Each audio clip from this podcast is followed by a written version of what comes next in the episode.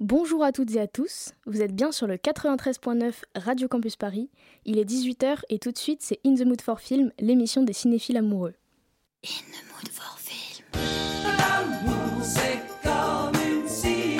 In the Mood for Films, c'est l'émission des cinéphiles amoureux, un dimanche par mois à 18h sur Radio Campus Paris.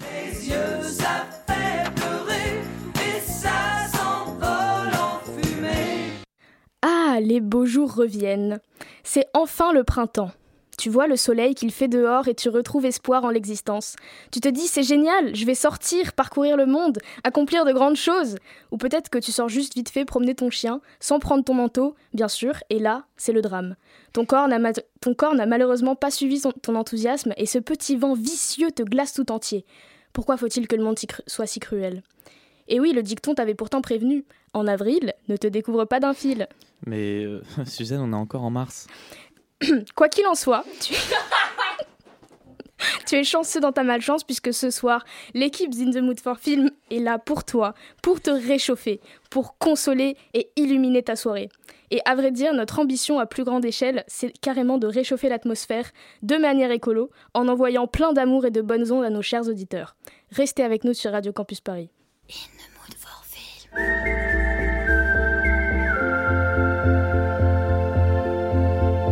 Et ce soir, on parlera d'amour. Oui, comme d'habitude, quoi. Oui, mais aujourd'hui, on parle comédie romantique, nos meilleures comédies romantiques pour rêver de vivre nos rêves. Alors, c'est vrai que par le passé, j'ai pu faire partie des gens grincheux qui disent que les comédies romantiques, c'est nul, c'est cliché, on n'y croit pas, et puis d'abord, ça se passe pas comme ça dans la vie. Mais je dois bien avouer que nos chroniqueuses nous ont préparé une sélection de films aux petits oignons qui m'ont fait rire, espérer ou désespérer, rêver d'amour et même lâcher une petite larme d'émotion à l'occasion. Alors je suis plus qu'heureuse de partager tout ça avec vous. Et bien sûr, ce soir on aura aussi de la musique et même une petite création, j'en dis pas plus. À mes côtés, ce soir, il y a d'abord notre cher réalisateur Michael. Ben oui, le- comme on le présente toujours en dernier, le pauvre il fait des caprices. Et mes chroniqueuses préférées, Elsa, Bonsoir. Lynn, Salut. Alice Coucou. et Lucia. Bonsoir. Est-ce que vous voulez bien nous teaser un peu la suite de l'épisode En quelques mots? Ouh là là, oui. Euh, alors, je suis désolée, je suis hyper excitée parce que ce soir, je vais vous présenter euh, Dirty Dancing. Voilà, ne quittez pas l'émission, s'il vous plaît. Je vous promets, il est bien ce film.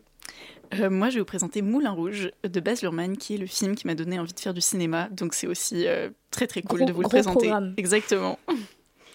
Euh, moi, je vais vous présenter Licorice Pizza de Paul Thomas Anderson, qui est trop trop cool. Un film qui d'ailleurs est sorti ré- récemment au cinéma, donc si vous avez le temps, c'est parti. Je vais vous parler de Before Sunrise, qui n'est pas le film qui m'a donné envie de faire du cinéma, malheureusement. J'aurais aimé. Mais qui est excellent et qui se passe à Vienne, qui est ma, ma ville préférée, donc je, je Ah bah totalement. Eh ben c'est super, très beau programme, Euh, j'ai hâte.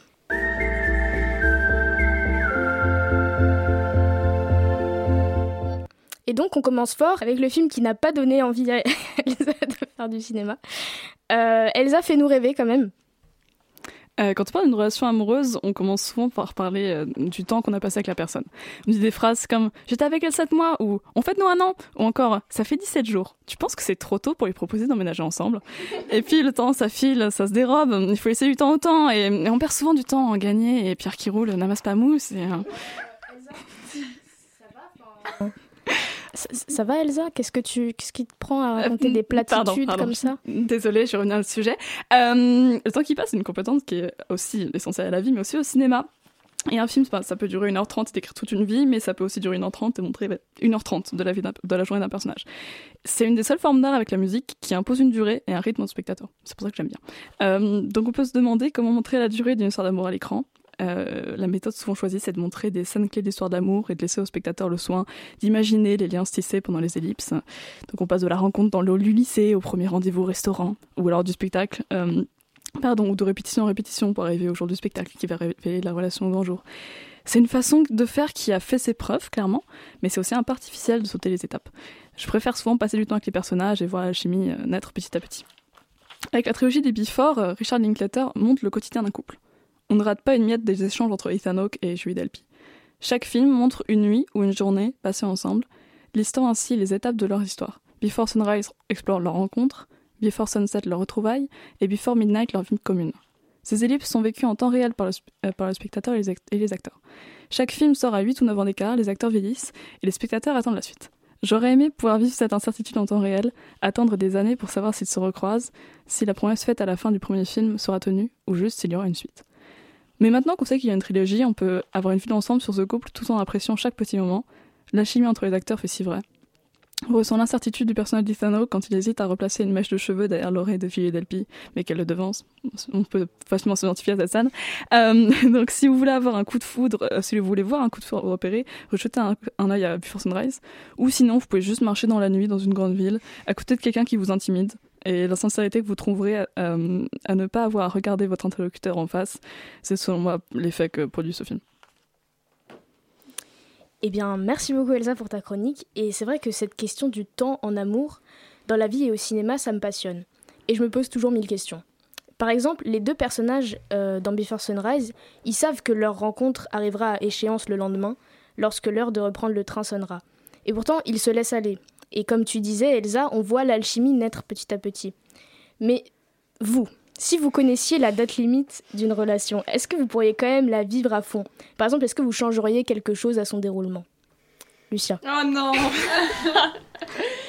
Ah, c'est terrible. Je connais la date de fin d'une de mes relations et donc Oui. du coup c'est très très compliqué pour moi de répondre à cette question euh, sans parler de moi. Je sais pas comment tu faire, c'est hyper difficile C'est instant radio. confession. Non, mais j'ai peur que cette personne m'entende. Mais du coup, euh, je sais pas, j'ai l'impression qu'en même temps, c'est un moyen de lâcher prise et de s'abandonner complètement parce que quand tu sais que tu reverras jamais la personne, et ben t'es complètement toi-même, t'as rien à cacher puisque de toute manière, cette personne, tu ne la recroiseras jamais. Donc euh, pourquoi pas Mais en même temps, c'est hyper frustrant et t'as pas envie de t'abandonner parce que sinon ton cœur sera brisé. Enfin bref, tellement de dilemmes. Voilà, je ne sais pas. Non, je suis d'accord avec toi. Bah, euh, moi, je pense que je pourrais pas la vivre à fond, dans le sens où même si euh, consciemment tu sais très bien qu'il y a quand même de grandes chances que toute relation se termine, euh, c'est quand même cool, c'est un pourcent d'espoir de et peut-être que ça a marché quand même un peu longtemps. Et, euh, et au-delà de ça, je pense que du coup, si tu connais la date de péremption, moi je sais très bien que les trois, les trois mois avant la date de péremption, je vais être en flip total, je vais être là, ok, qu'est-ce qui va faire capoter? Est-ce que c'est ça, le truc que je vais faire cet après-midi? Et enfin, ouais, je serais pas du tout dans le truc. Oui, mais par exemple, euh, imagine que là, on te dit euh, demain, tu es avec cette personne et tu vas rester six mois avec elle, ou je sais pas, six ans avec elle. Hmm. Par exemple, est-ce que ça changerait quelque chose à. Enfin, je sais pas, à votre. euh, Ah non, mais par Parce que tu sais que ça va pas se finir demain. Donc Ouais. tu te dis, peu importe, même si je lui fais un truc de merde, ça va pas se finir demain. C'est très méchant de penser comme ça, mais... mais ça peut. bah alors on parle quand même de façon très hypothétique, mais euh, je pense que non, genre juste sur la fin, genre les trois derniers jours, je serais un peu en panique, je serais pas très bien, quoi. Je serais là, qu'est-ce qui se passe, quand Mm. c'est, mais voilà. Ok. Et vous? Euh, moi, c'est à chaque fois qu'on parle de, de confession ou de choses comme ça, on pourrait donner des conseils aux auditeurs. Je, je rappelle mon conseil préféré qui est le déni. Et donc, c'est vrai. C'est exactement ce que j'applique en ce moment. Merci Elsa. et ben, voilà, le déni, on fait semblant de pas savoir qu'il y a une date limite. On se dit que ça, ça y est, c'est l'homme, c'est la femme de votre vie. Et je pense que c'est un très bon conseil. À nouveau, c'est très On se retrouvera sûrement un jour. Nos chemins se recroisant, oui. Oui, voilà, le fameux nos chemins se croisant, qui, qui est en vrai une phrase mignonne, mais euh, oui. Moi, je, je croirais à la possibilité de recroiser la personne dans 10 ans. et on aura changé, on aura fait le chemin de notre côté, mais on se retrouvera dans. Vous savez, un peu. Euh, euh, je sais pas, les, les livres d'Arlequin en général, c'est ça l'intrigue. Voilà. Vous n'en avez pas pourquoi je sais. Euh, Bah ouais, c'est un peu comme, euh, comme dans Before euh, Sunrise, puisqu'ils disent qu'ils vont pas se revoir et tout, et puis finalement il y a deux films après. Et... ouais, petit spoil de la part de la vie. Mais Ouais. euh, ouais, ouais. Après, tu l'as dit dans ta chronique quand même, qu'il y Oui, avait, je sais, je qu'il y avait sais, deux, autres, cité, deux autres films. Lynn, tu veux rajouter quelque Euh, chose moi, c'est un peu pareil que Lucia. Euh, voilà, on est, on est dans le même bateau. Euh, je sais pas trop. euh, je- moi, c'est par période. Des fois, je suis dans le déni et des fois, je me laisse aller. Et des fois, je suis là, ah, mais qu'est-ce que je fais? Je reprends le contrôle et je redeviens euh, impassible. Voilà. C'est très compliqué. Ok. Mais après aussi, enfin, les relations, c'est pas fait pour durer en général. Enfin, je pense qu'on est à un âge où on change tellement que bah, à chaque fois qu'on se met avec quelqu'un, on change en parallèle et euh, ça finit par créer des dissensions. Enfin, en tout cas, ça se trouve, Vivata et tout ça pareil, c'est une erreur de ma part, mais voilà. Et donc, euh, bon, c'est- compliqué. Est-ce que ce serait pas ce qui serait beau- ce qui est beau, c'est pas l'éphémérité du moment le- L'instant présent. Exactement. L'idylle. Ok, et ben. Merci beaucoup euh, pour, pour vos réponses. Et tout de suite, on se fait une petite pause musique avec Sign de With the MC. Give me a sign for me to know I'm right. For people, I'm still blind, but you show me the light. So please give me a sign for me to know I'm right. For people, I'm still blind, but you show me the light. So please give me a sign. Oh, I wanna know if our plans is gone right. We don't sleep, we stay up all night. If they don't like what I said, it's fine. They gon' hammer, they to find light. I'm not the one to decide if the way they going is right or wrong. Found all these signs and songs. Now all my eyes on you. Don't ever fight the truth for no.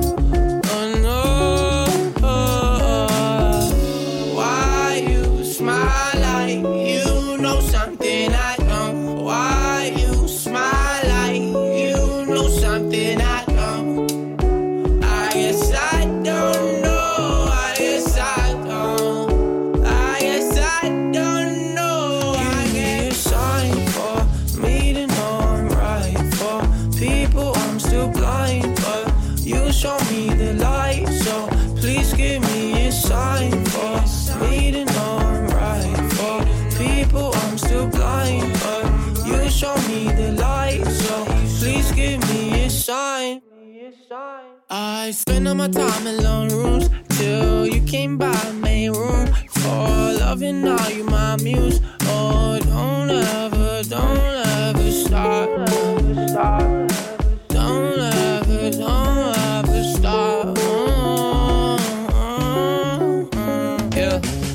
To the still. Never thought that I'd build something like this. Pump up the kicks, get funk to the kids. Now we jumping like we up to something. Fuck with a kid. I'm gonna be up for a bit. Pass me a blunt or split. Gone.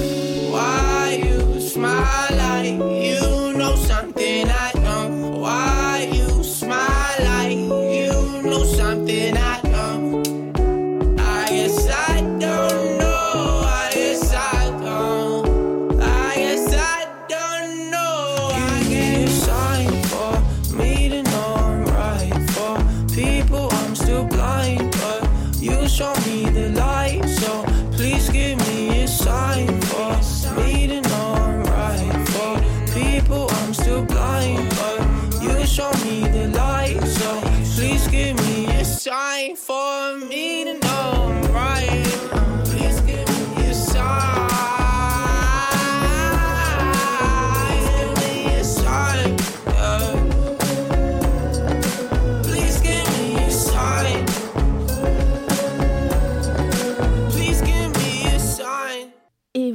êtes bien toujours sur le 93.9 avec l'équipe d'In the Mood for Film. Et tout de suite, c'est Lynn qui va nous parler de Licorice Pizza, un film sorti récemment au cinéma.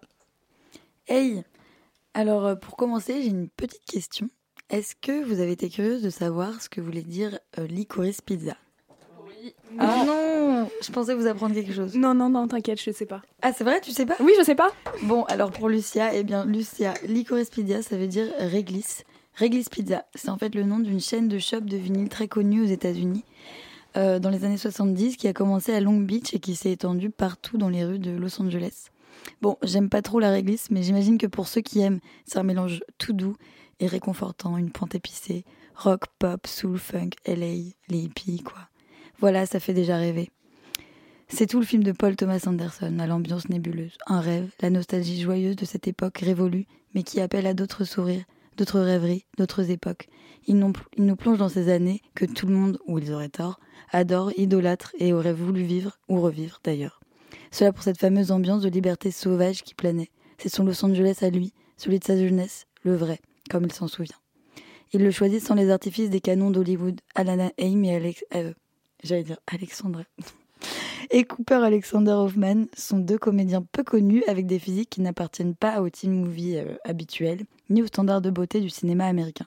Alana Haim est d'ailleurs une chanteuse dans un groupe de, euh, soft euh, rock qu'elle a créé avec ses deux sœurs et qui a aussi un peu le goût de réglisse et de pizza. La pellicule les magnifie et leur donne ce charme touchant, le charme de la vérité crue et enivrante de ces deux jeunes gens qui s'aiment simplement ou difficilement, fuyant l'évidence.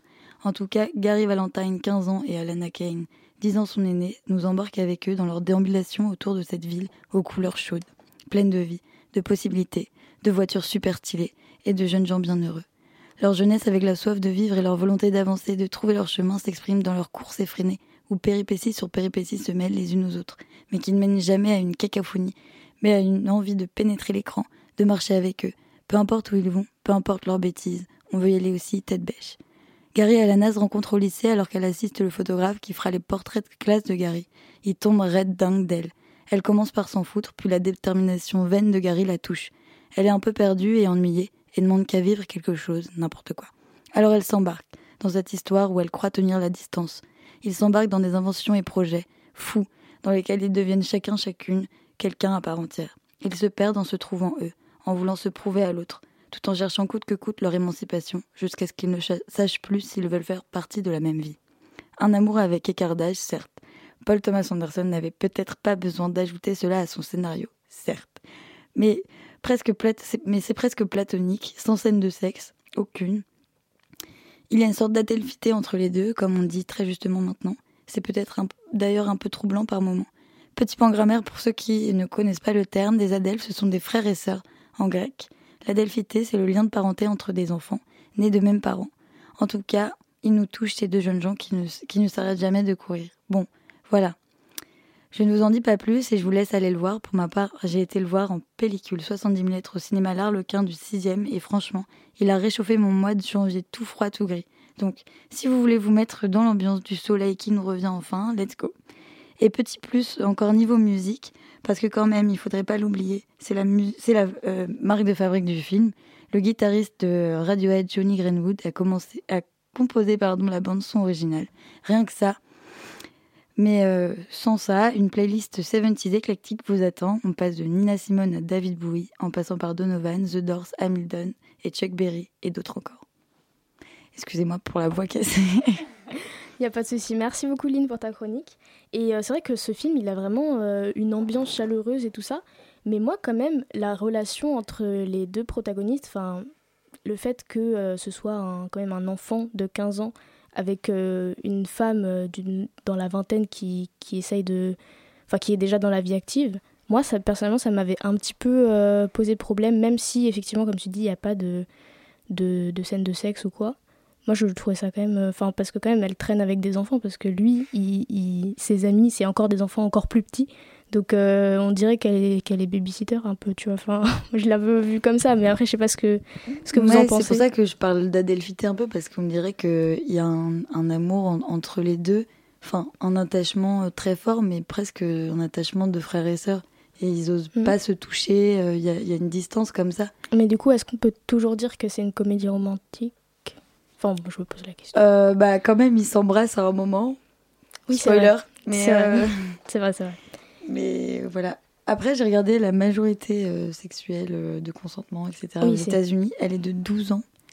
ah ouais? Et en France, de 15 ans. Mais aux États-Unis, elle est vraiment de 12 ans, oui. Ah oui.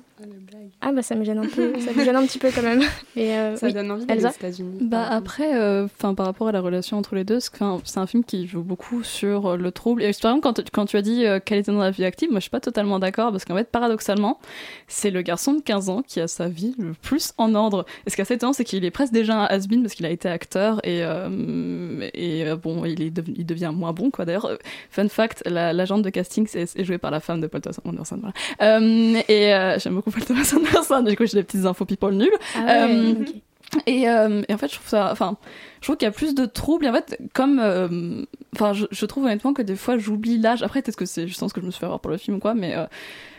La, la, différence d'âge ne me choque pas trop parce que justement enfin il y a un côté aussi où ils grandissent ensemble et elle a elle a un mode de vie très adolescent au début et lui il paraît très adulte par rapport aux autres au début donc je trouve que voilà. En plus, ce qui est particulier, c'est que c'est un film qui est biographique, mais qui parle de la, enfin qui parle un peu de l'adolescence de Paul Thomas Anderson, mais surtout l'adolescence de son producteur, parce qu'elle décide de faire un film sur la vie de son producteur, pourquoi pas.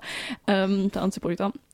Et donc, bah, si ça lui est arrivé, euh, bon, pourquoi pas Enfin, euh, voilà, et puis, euh, comme, euh, comme disait, il n'y a, a, pas de sexe, quoi, donc ça fait que ça, moi, ça ne me gêne pas forcément trop de ce point de vue-là. Y a pas, a, on n'a pas trop l'impression qu'il y a un abus de pouvoir, quoi. C'est vrai que l'absence de sexe est vachement. Enfin, c'est hyper doux, quoi. Et je pense que c'est davantage une comédie romantique dans la façon dont c'est présenté. Peut-être que dans le film lui-même, je pense que la distribution, le marketing a quand même été pas mal fait là-dessus. Et sinon, juste pour rebondir sur ce que tu disais, Elsa, sur justement, finalement, c'est le plus jeune qui a une vie d'adulte et inversement. Euh, c'est vrai, et à la fois, moi je trouvais que du coup, ils allaient quand même très bien ensemble parce que les deux sont complètement perdus. Elle, dans le fait qu'elle a 25 ans, qu'elle sait pas quoi faire de sa vie et qu'elle coiffe des adolescents avant euh, les photos de classe, quoi. Et lui, en vrai, ouais, il a plein de vie, mais il est complètement perdu aussi. Il est has-been, il le sent bien et il essaye pourtant de continuer de faire genre, ouais, mais j'ai encore des contacts et tout dans le business, alors que pas du tout. Et il enchaîne des trucs, enfin, il a une idée par semaine, il monte une entreprise toutes les semaines parce que bah, ça ne marche pas. Et pour moi, ouais, c'est juste deux personnes qui essayent de s'en tirer dans la vie et qui sont un peu. Euh, bah, viens, c'est cool, on s'entend bien et, et, on va voir ce qu'on peut faire, quoi. Et qui, qui, se cherchent eux et qui cherchent à être quelqu'un aux yeux des autres. Enfin, ouais. c'est c'est euh, l'histoire de, de, de, la jeunesse et de l'adolescent. Et Alana Kane, euh, dans le film, elle, est, elle, est, euh, elle en est toujours à ce stade. Enfin, elle s'est pas trouvée. en fait, elle est, elle, est, ouais, elle est perdue et elle a des parents aussi très très euh, croyant, conformiste, enfin, euh, oui, très, conformiste très, très croyant, très conservateur, ouais, c'est exactement le mot. Et donc je pense qu'elle n'a pas réussi à, peut-être qu'elle n'avait pas les mêmes idées que ses parents et elle n'a pas réussi à, à, évoluer comme elle, comme elle aurait voulu. Et donc en rencontrant peut-être cette personne, elle, elle se, je sais pas, elle se trouve. Et sinon, alors moi, juste, il y a une scène que j'ai adorée dans ce film, rien à voir avec le débat, mais euh, c'est quand ils sont sur le matelas d'eau. Donc, ah déjà, oui, quelle invention ah oui. de merde. Mais... Genre, alors, moi, ça m'a donné envie de tester, personnellement. Ah, ah ouais, j'ai trop envie de tester. Oh, le, le, bruit, le. C'est ah, la meilleure scène dans Edouard Romain d'Argent. Oui, voilà, je me demandais c'était dans quel film, ce truc où il explose, quoi. Mais il y en a une aussi dans Mathias et Maxime de Xavier Dolan qui est très très drôle, où ils s'embrassent et tout, ils sont trop gênés. Enfin bref, mais là, c'est très très drôle. Mais et là, à un moment, la caméra est sous le truc, donc tu vois l'eau tu vois le matelas et t'as les deux mains ah, oui. qui se rapprochent mmh. doucement ah, oui, oui. et c'est trop beau. Et d'ailleurs t'as la meilleure scène de consentement dans ce film, incroyable, où la meuf dort, le gars essaie, se dit est-ce que je lui pose ma main sur sa main. Enfin, non, bon, bref. C'était plutôt ses seins, je crois. C'était plutôt ses seins. Ce qui est... Si ah oui, c'était ses seins. C'est vrai, c'était plutôt ses seins. Et finalement, bah non, il le fait pas et je trouve ça cool. Enfin, voilà. Ouais, meilleure scène de consentement, mais quand même, moi, il me semble que le mec, à certains moments dans le film, c'est un peu un forceur. Ouais, franchement, moi, j'ai en mode, est-ce que je peux voir tes seins? Oui. euh, Est-ce que je peux voir tes seins? Euh, C'est vrai. C'est un mec de 15 ans aussi. Enfin, c'est justement là que ça pose problème, en fait. Moi, vraiment, en fait, j'ai adoré le film, mais vraiment, je l'ai trouvé les deux personnages géniaux, mais j'avais pas envie qu'ils se pécho, j'avais pas envie qu'ils ouais. sortent ensemble. J'étais là, ah ouais, vraiment, pareil. le faites pas. Spoiler Ne lui touche pas les seins et tout. Genre, stop. Ouais. Mais, euh, mais ouais, il, il essaye plus, plusieurs fois, mais du coup, ça montre quand même. Je pense que ça, ça joue sur le fait que ils ont voulu dire que leur écart d'âge, c'était pas si grave parce que c'est lui qui veut et moins elle, et elle, elle met une distance euh, entre, entre deux. Et je trouve ça bien. Moi, j'étais là. Euh, ouais mais s'il le fait je le filme je le déteste. Et donc il ne l'a pas fait. Oui non non il la traite assez bien la différence d'âge dans le fait oui, qu'il oui. se passe rien parce que c'est trop bizarre ah oui enfin, il traite très voilà. bien la différence d'âge. Mais euh, par contre la question c'est euh, pourquoi? Oui d'accord donc c'est sur la vie du producteur mais sinon oui c'est vrai que je me demandais. Dans le scénario, c'est pas sais... très utile, quoi. Ouais, tu sais euh, quelle, quelle, est la part euh, biographique ou pas? Je t'avoue que je suis pas, voilà. Je sais aussi que ça fait penser beaucoup à Boogie Nights, notamment plus sur l'aspect entrepreneur. Parce que c'est un film sur le porno dans les années 70 de Paul Thomas Anderson qui parle que de, de jeunes paumés qui tentent, euh, ben, qui veulent réussir via le porno. Et, euh, et c'est très beau et c'est un film extrêmement touchant et c'est terrible parce que c'est un film qui me fait beaucoup pleurer et le dernier plan c'est un pénis et donc je suis en train de pleurer et d'un coup, euh, voilà. donc c'est assez, oui. mais c'est particulier. Ça, ça veut dire que oui, en fait ça traite d'une ambiance qu'il a connue et de la vie du prod apparemment, mais ouais, j'ai pas trop d'infos. Mais euh, sinon, je voulais aussi revenir là-dessus parce que, toujours en parlant de la différence d'âge, il mm -hmm. euh, y a aussi un moment où on voit euh, un mec assez vieux qui vont livrer, euh, je sais pas quoi, justement un lit, euh, piscine, enfin bref. Je sais pas ah si ouais, vous voyez. chez l'acteur là. Oui, oui chez l'acteur. Et donc l'acteur, lui, il est beaucoup plus âgé et c'est un homme et il va essayer de charmer bah, Alana. Spoiler encore. Super. Que des spoilers. Et euh, ouais, aujourd'hui. Vous aviez qu'à aller au cinéma en fait. Mais donc du coup, il essaye de la charmer et tout, et là c'est différemment traité. C'est, je pense qu'il a une, aussi une conscience euh, des genres et euh, de, de cette culture-là, Et donc c'est pour ça que le film, ça m'a pas plus dérangé que ça, parce que on voit euh, homme-femme, euh, homme plus âgé et euh, femme euh, moins âgée, et l'inverse. Et c'est pas du tout traité de la même façon. Et je pense que c'est comme le film d'Agnès Varda dont je parlais au début. C'est pas traité de la même façon qu'un mec plus âgé. Genre euh, où il y a des rapports de pouvoir, etc. De, de Kung Fu Master, c'est ça? Oui, voilà, de Oui. Kung Fu Master. Mais c'est ça, c'est que au final, tu te laisses un peu porter par le film, mais c'est en fait, euh, c'est, enfin moi après, c'est surtout quand j'y réfléchis, et en fait c'est surtout le fait que, en fait, je pense j'y réfléchissais pendant le film, mais je pense que si j'y avais pas ré- réfléchi, tu vois, je me serais laissé euh, juste porter et j'aurais trouvé ça euh, normal, tu vois. Après, il y a aussi ce truc, euh, comme tu t'avais dit, euh, Elsa, au début de l'année, c'était euh, que quand du coup c'est une femme euh, plus âgée, et ben il y a toujours ce truc de femme-enfant, euh, un peu perdue, euh, et c'est exactement pareil. euh, Enfin, c'est traité euh, comme ça, quoi. Donc, euh, Mais elle a quand même une certaine maturité que lui n'a pas. Enfin, de, de la vie, enfin, on sent qu'elle est. Elle a que 25 ans, hein, donc on se calme, mais elle est quand même déjà vachement plus désabusée que lui à 15 ans. Je trouve qu'il y a quand même une. c'est- Ils ont pas du tout la même maturité, mais pour moi, c'est que c'est pas une femme-enfant. Lui est vachement plus enfant qu'elle quand même. ah oui, non, c'est pas c'est pas une femme-enfant, mais euh, il y a toujours ce truc un peu de, elle est un peu perdue, euh, elle a pas évolué comme elle aurait voulu. euh, C'était un peu le, le même Bah, schéma. Je pense que c'est euh. ce qu'il faut pour sortir avec un gosse de 15 ans. Il faut être un petit peu perdu dans sa vie. Oui, c'est vrai. Bon, et ben merci beaucoup, on va s'arrêter là pour, euh, pour ce débat. Et on poursuit avec une touche un peu plus légère. Lucia, il me semble bien que tu nous as concocté une petite création pour nos auditeurs. L'antenne est à toi. Et Eh oui, en effet. Alors moi, j'ai quand même toujours une frustration quand je regarde une comédie romantique. Bah, je sais pas, j'aimerais y croire, mais il y a toujours quelque chose dans les histoires ou dans les personnages qui m'empêche un peu d'être naïve. Alors du coup, bah, j'ai décidé de demander à mes amis autour de moi de me raconter leur comédie romantique idéale. Et j'ai assemblé tous les morceaux, et du coup, en assemblant tout ça, et bah, ça donne à peu près un truc comme ça. On commence d'abord par la rencontre. Il fait froid, on est en plein hiver, il y a de la buée qui envahit les carreaux, et dehors, la neige empêche de voir à plus de 3 mètres. Et d'ailleurs, petit détail important, on voit le souffle de notre respiration à cause du froid. Tous les étudiants se réfugient dans la bibliothèque Sainte-Geneviève, puisque c'est là où un de mes amis aimerait tomber amoureux, parce qu'il se cache pas euh, de son faible pour les bibliothécaires. Mais bref, on ne parle pas de lui aujourd'hui, puisque nos deux amoureux sont Danny de Grease et la mystérieuse Emma. Danny, c'est un homme sans aucune personnalité, puisque, ce qui compte pour ma voisine Mylène, que j'ai interrogée, c'est bien le physique et pas le mental. Bref, Danny, il est perdu dans la bibliothèque, il décide de commander deux mojitos sur Uber Eats euh, pour l'aider dans ses révisions. Et c'est là que la commande au bras, sur le chemin du retour, il croise Emma. C'est un coup de foudre instantané, il, en fait tomber ses breuvages fraîchement acquis, et du coup, il lance nonchalamment, nonchalamment une grosse disquette du type euh, Excuse-moi, on s'est pas déjà vu quelque part. Tu ressembles énormément à ma prochaine copine. Hum, Emma s'arrête soudainement et agréablement surprise par cet homme élancé qui l'invite à prendre un verre. Après quelques entrevues, l'amour se fait sentir entre nos deux personnages, mais il est bien trop vite venu le temps du dilemme. Et c'est ma colocataire Constance qui m'a suggéré que de découvrir un lien de parentalité entre les deux personnages. Merci Constance pour ce choix, qui en dit long sur ses préférences, mais bref, j'avoue que je ne pas y avoir pensé. Qu'est-ce qu'on fait quand on tombe amoureux de son demi-frère? Eh bien, il paraît qu'il faut toujours privilégier l'amour parce que les sentiments d'être aimé et d'aimer sont plus forts que tout, et donc de la consanguinité, euh, j'imagine. On passe à la phase finale, c'est la déclaration d'amour. Emma diffuse la chanson Supercut de Lord sur son enceinte et elle se rend au domicile de Danny qui l'attend au balcon. Et comme dans Roméo et Juliette, Emma se lance dans une tirade sans fin pour finir par déclarer euh, Tu es le seul que j'aime. Danny saute du balcon, ils s'embrassent. Et voilà, c'est ça ce que ça donne une comédie romantique écrite par des personnes lambda. Alors finalement, je sais pas si ça vaut mieux que celle qui existe déjà, mais bref, par souci journalistique, je vais pas commenter plus longtemps cette histoire sans qu'une tête. Et certains pourraient se dire qu'une histoire entre deux demi-frères, bah ça finit forcément mal. Mais bon, c'est moi qui choisis la fin, et comme je suis lasse de voir des couples qui se séparent, eh bien je choisis que cette histoire-là ne se termine jamais. Eh bien, merci à Lucia et ses collègues pour cette idée de comédie romantique qu'on pourrait qualifier de. Merdique.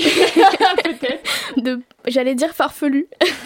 C'est Mais qui sait, peut-être qu'elle pourrait rencontrer un succès phénoménal. En tout cas, notre film suivant, sorti en 2001, lui, a rencontré un grand succès. Film musical nommé aux Oscars, ce qui est plutôt rare. Moulin Rouge a enchanté Alice, et préparez-vous qu'elle ris- elle risque de vous enchanter à son tour, parce que les paillettes dans les yeux, c'est contagieux. Et ça rime. Eh, c'est pensé, hein. Mais avant ça, on se refait une petite interlude musicale avec toute première fois de, de Jeanne Masse.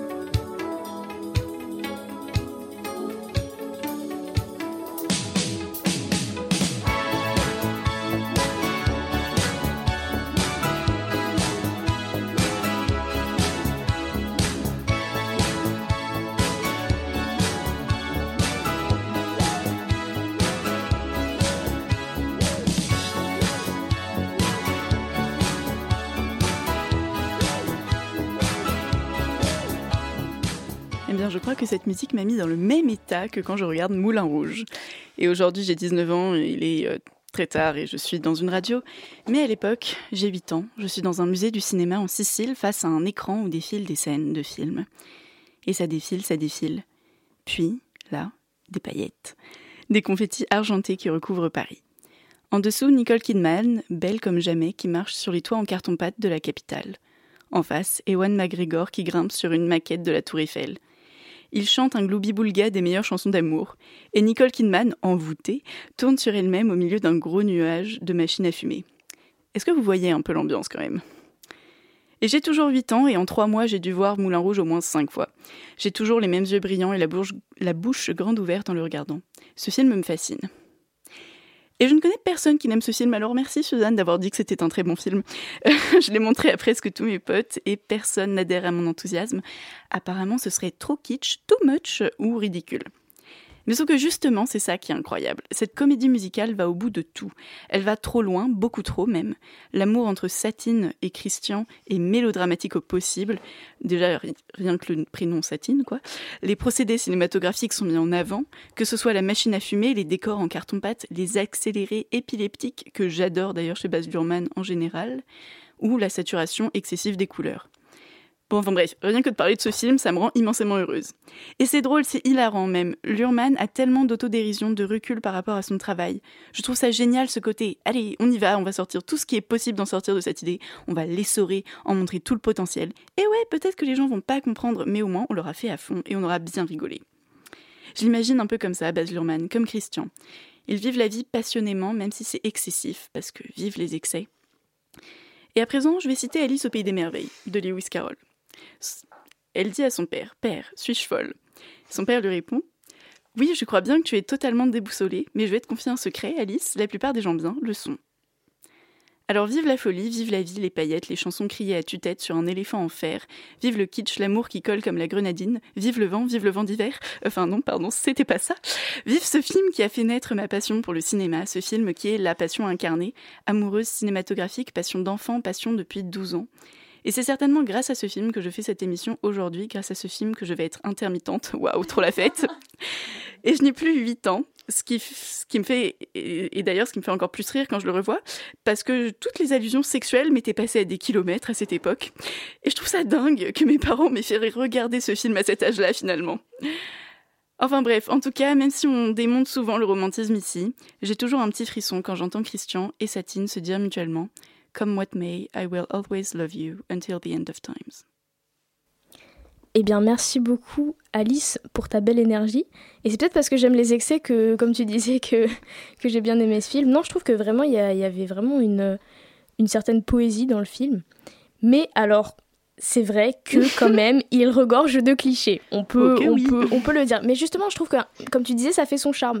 Mais euh, selon vous, est-ce que les clichés dans les comédies romantiques nous tiennent à distance? Est-ce que justement, ça, vous pensez que ça nous empêche euh, d'y croire totalement et de nous identifier au personnage? Bah moi j'ai beau adorer ce film, je, je suis pas sûre de croire réellement entre- en l'amour entre Christian et Satine. Mais moi, j'y ai cru. Hein. Ah, moi, c'est j'ai- mais quand, quand je disais dans l'intro que j'ai lâché une petite larme, c'était à ce moment-là. Ah, j'ai- j'ai- J'étais Oui. sûre, j'étais Après- sûre. Moi aussi, j'ai j'ai La lâché une larme à la fin. Ah bah, Euh, non, chanson- non, non, Ah, c'était pas possible. ah oui, oui, j'ai vraiment lâché une larme. Non, en vrai j'ai déjà beaucoup pleuré devant ce film. Mais après, j'ai pleuré devant réponse, devant. euh, Ah mes réponses c'est trop bien. Mes réponses j'ai pleuré, c'était la première fois que je pleurais au cinéma. hein. Ah ouais. Bah oui. Ah non, mais il n'y a pas de jugement ici. Hein. C'est un espace ouvert. euh. safe space. Mais euh, pardon, allez-y donc, parce que ça m'intéresse en vrai vos avis sur ce film, donc je vais vous laisser parler. Lucia, qu'est-ce que tu penses de ce film? Ben, écoutez, moi, j'ai commencé à regarder ce film, j'étais extrêmement déçue d'Alice. Je me suis dit, mais c'est pas possible. Alors là, mais alors là, Lynn, le fait que tu viens de me dire que t'es lâché une larme à la fin du film, et là, c'est la déchéance totale, je peux pas Ah, croire. mais je- je- Je peux, je ne peux pas croire Moi ça. aussi, j'ai lâché une larme. Non, mais je suis désolée, Suzanne, pareil. Ça y est, je, je suis déçue euh, par tout mon entourage. Elsa, dis-moi que tu n'as pas pleuré. Alors, je, n'ai pas pleuré, j'ai une relation d'amour-haine qui a beaucoup plus de haine que d'amour envers ce film. Je suis désolée. Mais du coup, euh, non, non, non, franchement, au début, euh, je me suis dit, mais qu'est-ce que c'est que ce. voilà, de merde. Euh, Du coup, j'ai quand même dit un gros mot, bref. Euh, et euh, puis après, il y, a eu, il y a eu la scène du tango, et je me suis dit, waouh, Ah oui, c'est trop est- beau, ils sont trop beaux et tout. Mais vraiment, euh, là, là, c'est même pas des stéréotypes, des clichés, je sais pas, c'est. Je sais pas, c'est un délire, le mec s'est tapé un délire. Alors forcément, ça nous tient à distance, hein, on n'y croit jamais. Enfin, cette espèce d'Argentin qui sort de nulle part, personne n'en a croisé des comme ça. Il manque juste Mais la- moi, le cru. genre, pas, pas bon, d'accord. Et pourtant, c'est- en Amérique du Sud, c'est- pas ce qu'il faut. Mais c'est des vrai. clichés, mais ils en jouent parce que c'est une troupe euh, de ça, théâtre, c'est exactement ça. Et en plus, ils jouent leur propre vie. Enfin, c'est ça, pour moi, il y a vachement de recul et d'autodérision, même de Ah, mais réflexion. mais Enfin, c'est- un, un humoristique. film méta, méta, C'est méta, quoi. c'est aussi humoristique Mais parce oui, que c'est le ça. début, quand, quand elle hurle à la mort alors qu'il lui chante un poème, j'étais là, mais tais-toi, tais-toi, non. Non, mais vraiment, non. parce que en fait aussi, je pense, parce que tu dis euh, justement que qu'on n'y croit pas et que ça tient à distance et tout ça. Mais moi, s'il y a- moi, je pense qu'il y avait un peu une dimension théâtrale dans le truc. Par exemple, quand tu vas au théâtre, les costumes, ils sont hyper surfaits. Genre, tu sais très bien que dans la vraie vie, ça se passe pas comme ça, mais ça t'empêche pas. Oui, parce que c'est la vraisemblance au qui t'attend. tu C'est pas sais- vraisemblable non Tu plus, sais mais. ce qui va se passer. Moi, je savais pas ce qui allait se passer. Je me suis dit, c'est Alice, elle a choisi un film, blablabla. Bla, bla, bla, bla. Alice, elle a des bons goûts, machin. je savais pas ce qui m'attendait. Voilà. Mais quand même, cinématographiquement parlant, il est, il est quand même euh, très bien mené. Enfin, c'est incroyable Bah, des fois les plans. Ah ouais, Ah, ouais. Moi, les plans dans le cabaret, euh, quand même, ça, il y avait un bon rythme et tout. J'étais là, j'ai m'ambiancé Moi, ça me cassait la tête. Ah ouais. Ah ouais, ça Bah, me cassait la tête. je suis pile entre vous. Parce que d'un côté, je trouve la DA très cool. J'aime bien ces cartons-pâtes. C'est de la machine, il y a des machines à fumer. C'est cool les machines à fumer, même si ça sent pas bon. Enfin voilà, c'est très. euh, c'est- Il y a plein de trucs qui sont très cool. Mais en fait, euh, le problème c'est que c'est une comédie musicale jukebox. Et euh, en fait, euh, quand je dis que j'ai une relation d- d'amour-haine avec plus d'haine que d'amour, c'est que c'est la première fois que j'ai réussi à voir le film en entier. Euh, Ah. Parce que je l'avais déjà lancé une fois, parce que j'avais une pote qui m'a dit non, mais c'est trop bien, faut que tu le regardes. Et j'ai tenu 7 minutes, euh, parce que, euh, voilà. Et la deuxième fois, j'ai tenu 15 minutes. Et en fait, la dernière fois, je m'étais arrêtée parce que c'est une comédie musicale jukebox, et qu'ils font enchaîner presque directement Nirvana, Marilyn Monroe et Madonna. Et en fait, c'est des, c'est des artistes que j'apprécie séparément, mais je trouve que les mélanger, ça me gêne. J'ai un problème avec ça. Je trouve que c'est c'est très postmoderne, quoi. C'est très, on sort les choses de leur contexte. Bah, ça, et pour on- le coup, moi, j'ai j'ai adoré. Ah, vraiment. ah euh, d'accord, bah écoute, moi j'ai trouvé ça un peu... euh, Enfin, Kurt Cobain, il a pas demandé ça. Et Kurt Cobain n'a pas demandé d'un Il Batman n'a pas aussi, demandé grand chose. C'est pas, pas le. Ah mais oui, il n'a pas demandé grand chose, c'est triste. Il aurait, il aurait dû. Euh, mais ouais, donc euh, ouais, c'est un peu, euh, c'est un peu compliqué. Et puis aussi, ce qui est compliqué, c'est moi, ce qui me met à distance, c'est que c'est un film qui considère l'amour comme quelque chose d'abstrait. Comme les Disney par exemple. En gros, pour eux, l'amour c'est une force magique. Alors que, et ce qui fait que, en grandissant, je me disais, mais c'est quoi exactement l'amour, quoi? Enfin, parce que euh, dans, dans, dans le cinéma par exemple, c'est vu comme euh, quelque chose, c'est un- c'est un- c'est une force, c'est un truc voilà, euh, qui est un peu inexplicable. Alors qu'en vrai, ça reste inexplicable, mais c'est pas non plus, voilà. Et donc, ce qui fait que c'est une, histoire à laquelle je crois pas trop. Parce qu'ils disent beaucoup trop dans les dialogues. En fait, ils parlent trop d'amour euh, pour des gens qui tombent amoureux. Et euh, voilà, ce qui fait que ça me met à distance. Mais en même temps, Nicole Kidman est magnifique et la DA très bien. Voilà. C'est pour qu'on comprenne bien que ils- parce que eux Mais ils savent qu'ils sont amoureux. Le- oui, mais bon. Non, ça se voit bien. Mais non, mais. voilà, je pense que quand tu quand il y a un cœur au-dessus du moulin, du moulin Oh, rouge qui est fait avec plein de. Oui, parfois, parfois c'est trop, c'est vrai. Mais il y a cet effet-là, c'est un effet euh, cabaret. Et en- et les- dans les troupes de théâtre, c'est un peu cliché aussi. hein, faut- Oui, enfin, je vous conseille de passer du temps avec des metteurs en scène de théâtre, c'est assez intéressant. Voilà. Et, euh, et du coup, et ce- cette force magique dont tu parles, je pense que c'est c'est voulu, c'est fait exprès parce que c'est- ça fait partie de presque du scénario et du sujet traité, quoi. C'est non, magique, le cabaret, c'est c'est- c'est un spectacle. Et, et c'est déjà, c'est une comédie musicale, c'est un spectacle, ce, ce, ce film, quoi. C'est pas censé nous faire euh, croire euh, en l'amour magique. Je pense que. Non. Mais je pense que. Je pense que l'amour magique n'existe pas. Je pense que l'amour magique n'existe pas. C'est dingue. Oh Moi non, j'y comme ai cru. Mais sinon, pour rester sur le théâtre, en vrai, euh, ce film donc, fait partie des trois premiers films de Baz Luhrmann, qui sont qui les trois films font un ensemble qui s'appelle la trilogie du rideau rouge. D'ailleurs, je sais pas si vous avez remarqué, mais donc le film commence par un rideau rouge qui Oui. s'ouvre et un rideau rouge qui Ah se bah, ferme. c'est discret, c'est subtil. hein. C'est ah bah, comme tout le film, comme tout le film. On est dans la comme tout subtilité. Baz Luhrmann en fait. Alors non, Euh, mais on n'est pas dans une subtilité fine. C'est une. Bref, je vais pas, je vais pas m'étendre sur le sujet, mais pour moi, il y a une certaine subtilité. Et bref, Qui n'est pas fini. qui n'est pas fine, non Elle est très personnelle, c'est tout. Bref, mais, euh, mais donc oui, donc ça fait partie du Rideau Rouge et euh, il y a tout le rapport est au théâtre parce que donc le dernier film du, le deuxième film du Rideau Rouge, c'est une réadaptation de Roméo et Juliette et le premier c'est ba- Ballroom Dancing et donc c'est sur des, des danses de salon. Enfin, c'est très lié à la danse et à la musique en général. Ok, mais euh, l'heure tourne trop vite, comme toujours. Pour finir en beauté, Lucia, tu vas nous parler de Dirty Dancing. Alors, je sais pas si ça vous arrive souvent, mais moi, régulièrement, je tente de faire un point Bechdel de ma vie. Alors, c'est-à-dire, pour ceux qui ne connaissent pas le test de Bechdel, c'est un test théorisé par Alison Bechdel qui vise à évaluer l'importance de la représentation féminine au cinéma ou dans les séries. Pour ça, c'est tout simple, à chaque visionnage, il suffit de se poser trois questions que je vais vous citer. Mais alors, pour mieux comprendre comment moi j'applique ce test, on va essayer de tirer une situation au hasard. euh, pff, allez, disons, c'est la rentrée scolaire 2021. Je discute avec une amie de nos vacances chez elle tout en buvant un thé. Première question. Y a-t-il au moins deux personnages féminins portant des noms? Eh bien, dans mon cas, oui, il y a moi-même et une amie dont je connais l'identité. Question 2. Ces deux femmes se parlent-elles? Eh oui, nous buvons un thé, certes, mais nous interagissons quand même ensemble. Question 3. Leur conversation porte-t-elle sur un sujet autre qu'un personnage masculin? Eh bien non. Et voilà, patatras, c'est toujours là que ça plante. Très rapidement, on en arrive à et alors euh, avec les mecs? Et là, eh bien, c'est trop tard, c'est loupé, échec et mat, victoire chaos du patriarcat. Me voilà encore une fois à vider mon sac rempli de complaintes et de déceptions afin de susciter chez mon interlocutrice de la compassion et peut-être quelques rires. Le fait est que après mon énième monologue sur la masculinité toxique qu'on pourrait peut-être qualifier de rempli de mauvaise foi, mon ami me demande mais en fait, euh, qu'est-ce que tu veux? Bon, bah alors déjà, tu te calmes. Hein. Moi, il me semble pas demander grand-chose. Je veux juste quelqu'un qui ait une moustache, ça me paraît essentiel.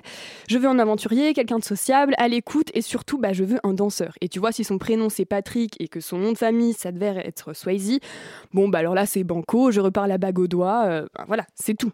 Depuis que je suis toute petite, je suis amoureuse des danseurs. Ça a commencé avec les danseurs et les danseuses de classique, qui avaient des collants qui dessinaient des espèces de muscles dont j'ignorais l'existence.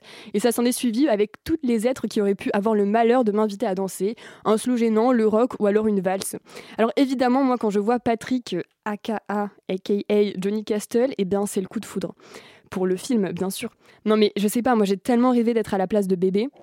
Oui, c'est comme ça qu'elle est surnommée, le personnage principal féminin du film. Ça me fait aussi grincer les dents, ne vous en faites pas.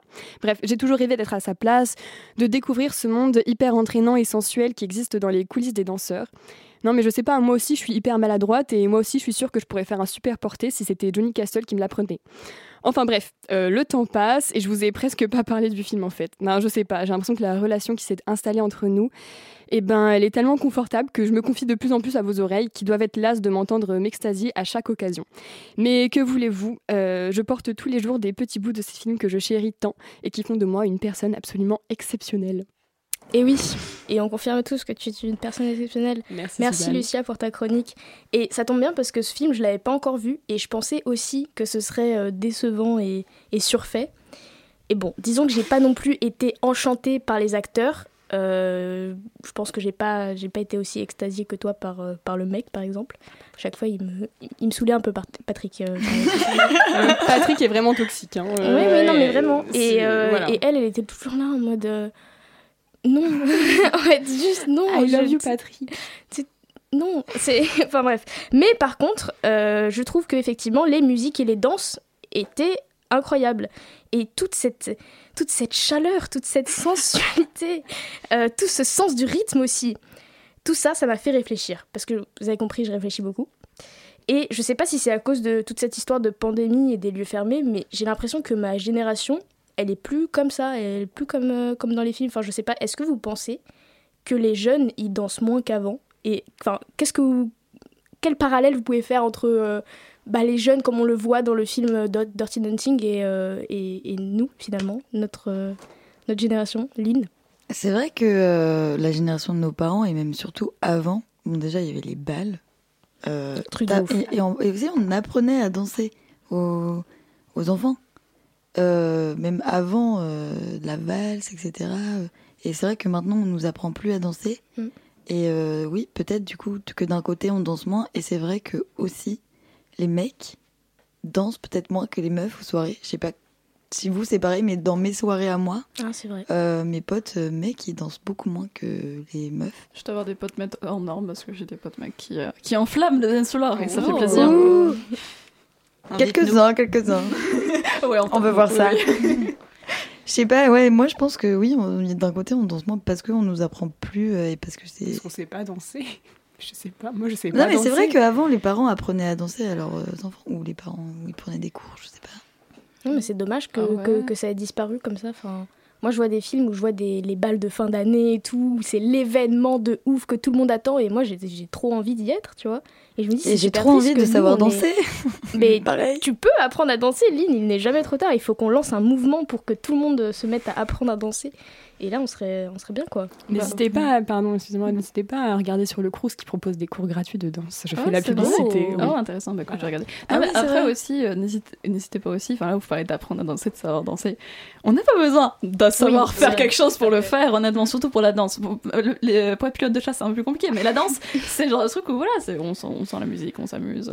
Je pense honnêtement que le cinéma a tendance à nous donner une image un peu lissée du passé et à, nous, à effacer ces, ces décennies de slow gênants et de gens qui se marchent sur les pieds les uns les autres. Et, euh, et voilà, je pense que le- dans le passé, il y avait ça aussi. Il y avait des gens qui, comme moi, n'ont pas le sens du rythme. Et euh, voilà, c'est euh, et c'est et c'est pas grave. Enfin, je pense aussi que le cinéma donne une idée un peu fantasmée de- du rapport à la danse des autres générations. Même si euh, je sais que mes grands-parents se sont rencontrés au bal, donc en vrai, euh, est-ce que c'est si fantasmé que ça? Je sais pas. Moi aussi, mes grands-parents se sont rencontrés au bal. Enfin, après, C'est- alors que nous, maintenant, on se rencontre sur les réseaux. C'est super. Ah oui, c'est cool quand même.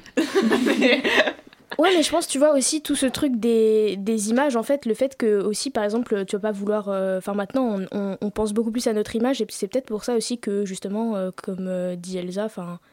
On a peur de, On se dit, ah, je sais pas danser, du coup, ça se trouve, on va me filmer et ça va être trop nul, et du coup, je vais pas le Ah. faire. Alors qu'avant, bah, tu vois, t'aurais pas été filmé, t'aurais juste. euh, C'est quelque chose Euh, que je comprends parce que quand j'étais au lycée, je me sentais pas assez en en confiance et maintenant avec mes potes de la fac, bon, je peux faire ça, ce n'est pas un problème. Voilà. Ouais, moi je sais, enfin je sais pas, j'ai toujours été dans des groupes de potes où euh, bah c'était bien de se ridiculiser, enfin au pire, enfin tu vois, où Mm. franchement on s'en fout et si on sait pas danser, bah c'est cool en fait et bah c'est comme ça. Genre en fait, on n'est pas des gens parfaits et si on sait pas danser, bah c'est peut-être la chose qui fait qu'on n'est pas parfait quoi. Euh, et sinon pour revenir sur ton truc de confinement et de est-ce qu'on danse moins, alors moi personnellement j'ai énormément dansé dans mon confinement, toute seule certes face à mon miroir, mais alors qu'est-ce que j'ai dansé? Et pour le coup je sais que je me suis même prise en vidéo parce que genre ça me faisait trop plaisir. Enfin c'était mon truc et je les re... non non alors je n'ai pas TikTok. Juste j'ai des vidéos de moi qui dansent dans ma galerie tu vois et c'est et c'est trop bien de danser tout seul. Je pense qu'on a vraiment souvent cette vision de danser ensemble. C'est vrai que c'est chouette. Après là on parle beaucoup de danse de salon etc donc c'est quand même aussi des danses où euh, t'as une enfin, voilà t'as un rythme t'as des mouvements t'as une, une chorégraphie. Euh, tu danses chez toi t'es tout seul euh, tu fais ce que tu veux. C'est vraiment euh, c'est la libération. Il y, a- il y a aussi ce truc dans, dans nos soirées de maintenant qui diffère, c'est que maintenant on danse tout seul. ouais. Même dans nos soirées à plusieurs, on danse pas à deux. Ou alors si je fais ça avec ma mère ou, ouais ou mon père ou euh, ma grand-mère, mais euh, voilà, on danse plus à deux, à deux on danse euh, tout seul quoi. Dans- Ouais, c'est ça, c'est que ça, ça a vachement on danse changé, avec les autres, euh, mais tout seul. Même j'ai l'impression que les. Enfin, je sais pas, moi, les. Les, jeunes, euh, mes amis, ils dansent, ils dansent pas le rock, par exemple. Tu vois, ils dansent plus Ah, moi, je de danse la le rock. techno ou des trucs comme ça, tu vois. Je danse vraiment le rock. Ah ouais? C'est vrai. en Mais plus. parce que c'est pas des, des danses qui se font justement à deux euh, à l'ancienne et tout. Bah, je pensais à un film justement qui Ah montre oui. le fait que on, évolue de plus en plus, on s'éloigne des danses à deux et on est en train de danser tout ça. C'est The Lobster qui a carrément une scène où tout le monde a des, a des écouteurs. Il y a peut-être une dizaine de personnes qui ont des écouteurs, ils sont debout dans la forêt et ils dansent, mais chacun sur une musique différente. Parce que bon, c'est un peu compliqué, mais ils sont dans une espèce de, de clan euh, à l'écart de la société et, et ils cultivent le fait d'être célibataire parce que c'est une société qui impose, la- euh, impose les relations amoureuses. Et, euh, et voilà, et c'est une scène euh, enfin, très troublante de voir des gens Mm. qui ne sont pas en rythme. Mais il y a des. Alors, c'est fou, mais vrai, il y a quand même des boîtes de nuit, donc un endroit qui est fait pour que tu danses avec des gens, quand même, où euh, on te fout un casque sur les oreilles et t'entends la musique, et en fait, si t'as pas le casque, il n'y a pas la musique. Ouais, tu choisis ton Et DJ. voilà, et donc, voilà, exactement. Donc, pareil, les gens se retrouvent pour ne pas danser sur les mêmes musiques, mais quand même danser ensemble. Ça n'a. Bref, bon, pourquoi Ça- pas, hein. Oui, ça En marche soi, que ça peut pour moi cool. parce que je sais pas le rythme. Mais ça- du ça coup, fait que je- euh, finalement, la dystopie, enfin la réalité euh, rattrape la dystopie, parce que clairement, The Lobster, c'est quand même un des films les plus angoissants que j'ai jamais vu de ma vie. mais voilà. Eh bien, je n'ai pas vu ce film. mais Merci beaucoup, Elsa, pour ta recommandation parce que ça me permet de faire une transition. Et maintenant, on passe à l'instant recommandation. Donc, si vous avez d'autres recommandations, euh, n'hésitez pas. euh, c'est un espace ouvert et euh, c'est parti. Est-ce que je peux entamer parce que c'est une recommandation musicale donc euh, ça rebondit, euh, je sais pas si ça rebondit bien sur euh, ce qu'on vient de dire, mais euh, je suis allée à un concert pour la première fois depuis le premier déconfinement, je pense, hormis les festivals. Je suis allée voir un concert de métal, d'un groupe, non putain, je suis en train, ouais, de métal, d'un groupe qui s'appelle The Idols, et c'était absolument incroyable. Et euh, là, c'est vraiment un espace où tu peux danser très très mal et personne n'en a rien à faire et c'est absolument incroyable. Donc euh, ma déclaration d'amour, c'est euh, une déclaration d'amour euh, aux rockers et aux batteurs surtout qui étaient derrière, qui étaient quand même très stylés. Et voilà. Eh ben, j'espère qu'il nous entend et j'espère qu'il aura écouté ta déclaration, qu'il en aura I pris love note. you, man. Je sais pas comment tu t'appelles. J'ai une sorte de double reco, euh, donc je vais les faire les deux extrêmement rapidement. La première, c'est pour les rochers coco que j'ai mangé ce midi. Voilà, j'en parlais tout à l'heure. C'était très bon. Euh, et, et la deuxième, c'est pour euh, l'Eden Cinéma de Marguerite Duras, qui est une pièce de théâtre très très bien sur euh, genre la maternité, le colonialisme, le- la, di- la difficulté de, se parler. Et, euh, ouais, c'est une très très belle pièce. Voilà. Comment t'as dit que c'est le. L'Eden Cinéma de Marguerite. Duras. Comment t'as dit que c'est Eh, je sais parler le français. Allez, on enchaîne. Euh, bah écoutez, moi je vais vous faire aussi une double recommandation. La première, c'est une chaîne YouTube, la chaîne d'Alvin Zhu. Qui est Alvin Zhu Euh, C'est un Américain qui fait de la cuisine et c'est incroyable. Il fait des super vidéos. En gros, c'est que des recettes qui durent plus de 48 heures minimum. Moi personnellement, ma préférée, c'est le, tiramisu euh, en 120 heures. C'est excellent, Euh, vraiment. Mais alors, tu regardes les 120 heures sur non, la non, vidéo non, non. Alors c'est, il est très fort en montage, donc ça dure T'as 30 une vie minutes. particulière. Mais- euh. Non mais ça dure 30 minutes du coup, mais c'est vraiment super bien fait, il est hyper drôle, il parle à ses aliments. C'est une ambiance hyper... euh, Moi ça me détend, je regarde ça avant de dormir, c'est génial. Donc vraiment je vous conseille. Advinzu c'est donc Z-H-O-U, voilà. Et euh, je vais recommander aussi euh, une, euh, pardon, une émission de radio sur France Culture qui s'appelle Les Pieds sur Terre, euh, que j'écoute énormément, c'est pareil, des épisodes de 30 minutes. C'est juste la vie des gens, c'est des gens qui parlent, ça a l'air bête comme ça, tu regardes les titres, t'es là, mais pourquoi j'irais écouter un épisode sur euh, les conducteurs du tram à Paris? Et en fait, c'est passionnant, c'est incroyable. Moi, à chaque fois, je ressors de ces trucs, je me dis, la vie, c'est trop bien, c'est incroyable. Et c'est super, plein d'amour. Ok, bah super. J'ai j'ai pas eu le temps de rebondir sur, ton, sur ta première recommandation, mais donc je vais le faire maintenant. Euh, moi aussi, je, je vais recommander euh, une, une chaîne YouTube de cuisine. Ah yes Non, c'est génial parce qu'en fait, ça s'appelle Peaceful Cuisine. et, euh, Oui et en fait, il fait, euh, tu sais, il fait de la cuisine euh, dans, dans, le, dans un silence. Mais tu vois, il, il coupe comme ça. C'est trop bien. En fait, c'est c'est genre une version euh, améliorée de la SMR parce que de base, c'est pas fait pour être de la SMR, c'est juste bah, de la cuisine peaceful, quoi. Voilà. Donc, euh, Moi, je peux recommander un truc aussi? tu peux, Lynn. Ok, alors je vous recommande d'aller voir l'exposition de Philippe Catherine. Euh, c'est au Bon Marché et c'est jusqu'au 24 avril et ça s'appelle le mignonisme et c'est trop mignon Ok, super. Et ben, En allez cette voir période, mignonisme. en cette période un peu euh, catastrophique. Voilà, On a besoin de, de bonnes ondes. on a besoin de mignonisme. Mais c'est trop mignon comme titre. Mais oui, c'est trop mignon. J'adore les néologismes comme ça.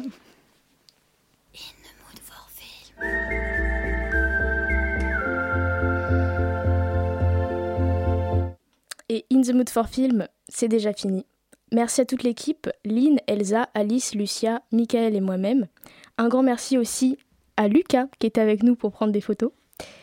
Et, euh, et un grand merci à Radio Campus Paris de nous permettre de concrétiser ce beau projet dans ces charmants locaux.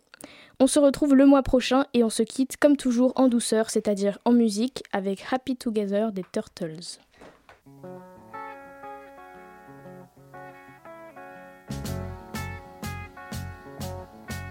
Imagine me I do. I think about you day and night. It's only right about the girl you love and hold her tight. So happy together. If I should call you up, invest a dime, and you say you belong to me, lose my mind. Imagine how the world could be so very fine, so happy together.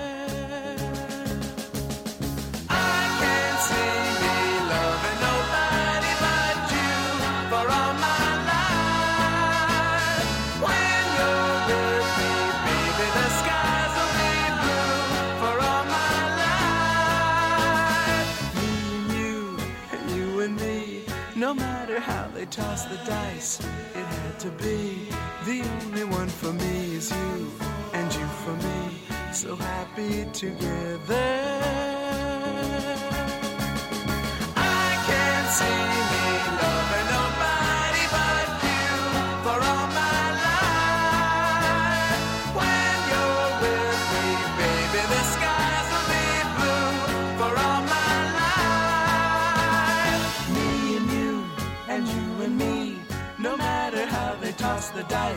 It had to be.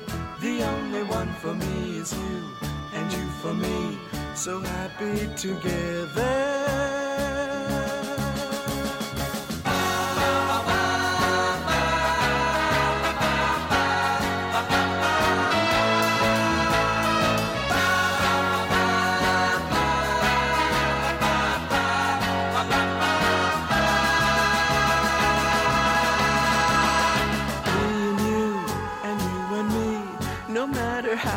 cast the dice, it had to be. The only one for me is you, and you for me. So happy together, so happy together. And how is the weather?